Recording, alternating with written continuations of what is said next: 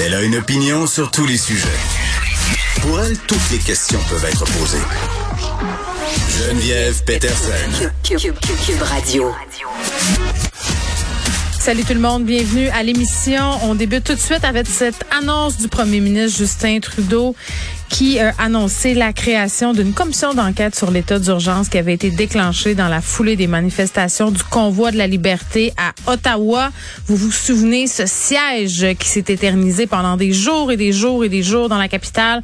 On se demandait tous et toutes ce que faisait le chef de la police, ce que faisait le premier ministre. Euh, on a la ville d'Ottawa euh, aussi qui se posait beaucoup de questions et surtout les citoyens qui n'en pouvaient plus. Donc euh, évidemment, on veut faire la lumière là-dessus sur ce qui s'est passé. On n'aura plus de détails par ailleurs bientôt sur cette annonce-là. Sans doute qu'on va y revenir avec Elsie et Marc-André.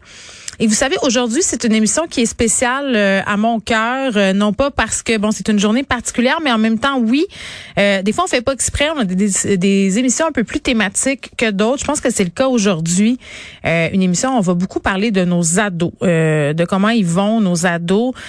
deux axes principalement, c'est la journée internationale de sensibilisation à l'aliénation parentale, qui est un phénomène quand même assez répandu malheureusement, mais difficile à déceler aussi et c'est toujours un peu délicat de parler d'aliénation parentale euh, des deux côtés parce que ça peut être pris à mauvais escient, euh, même parfois par euh, bon des procédures judiciaires, par la DPJ et tout ça, mais ça laisse vraiment des très très grandes séquelles.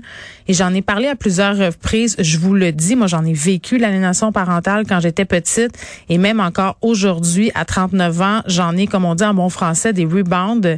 C'est vraiment quelque chose qui marque les enfants, les parents pour toujours et on va avoir un peu plus tard à l'émission une mère et sa fille qui ont vécu ça et qui sont vraiment dans un processus de réparation en ce moment.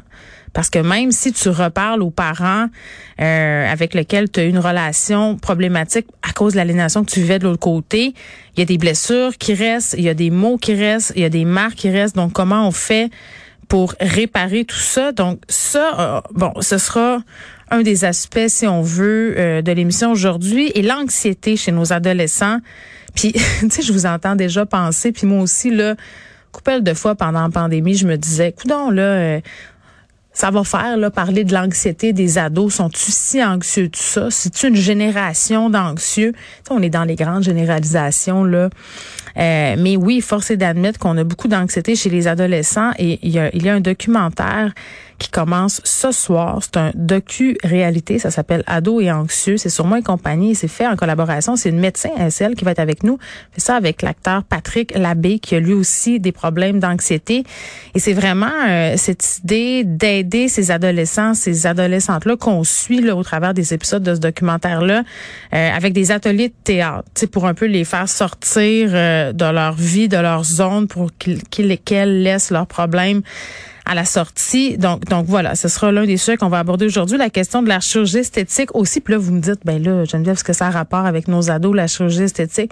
C'est peut-être la pression sociale qu'on se met pour correspondre à certains standards de beauté quand on est une jeune fille, même un jeune homme, qu'on voit les médias sociaux, les corps qui nous sont présentés.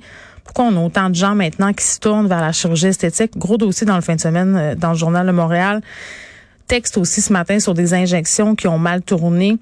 Est-ce qu'on banalise ces interventions-là? Est-ce que les gens qui se tournent vers ces procédés-là ont toute l'information en main?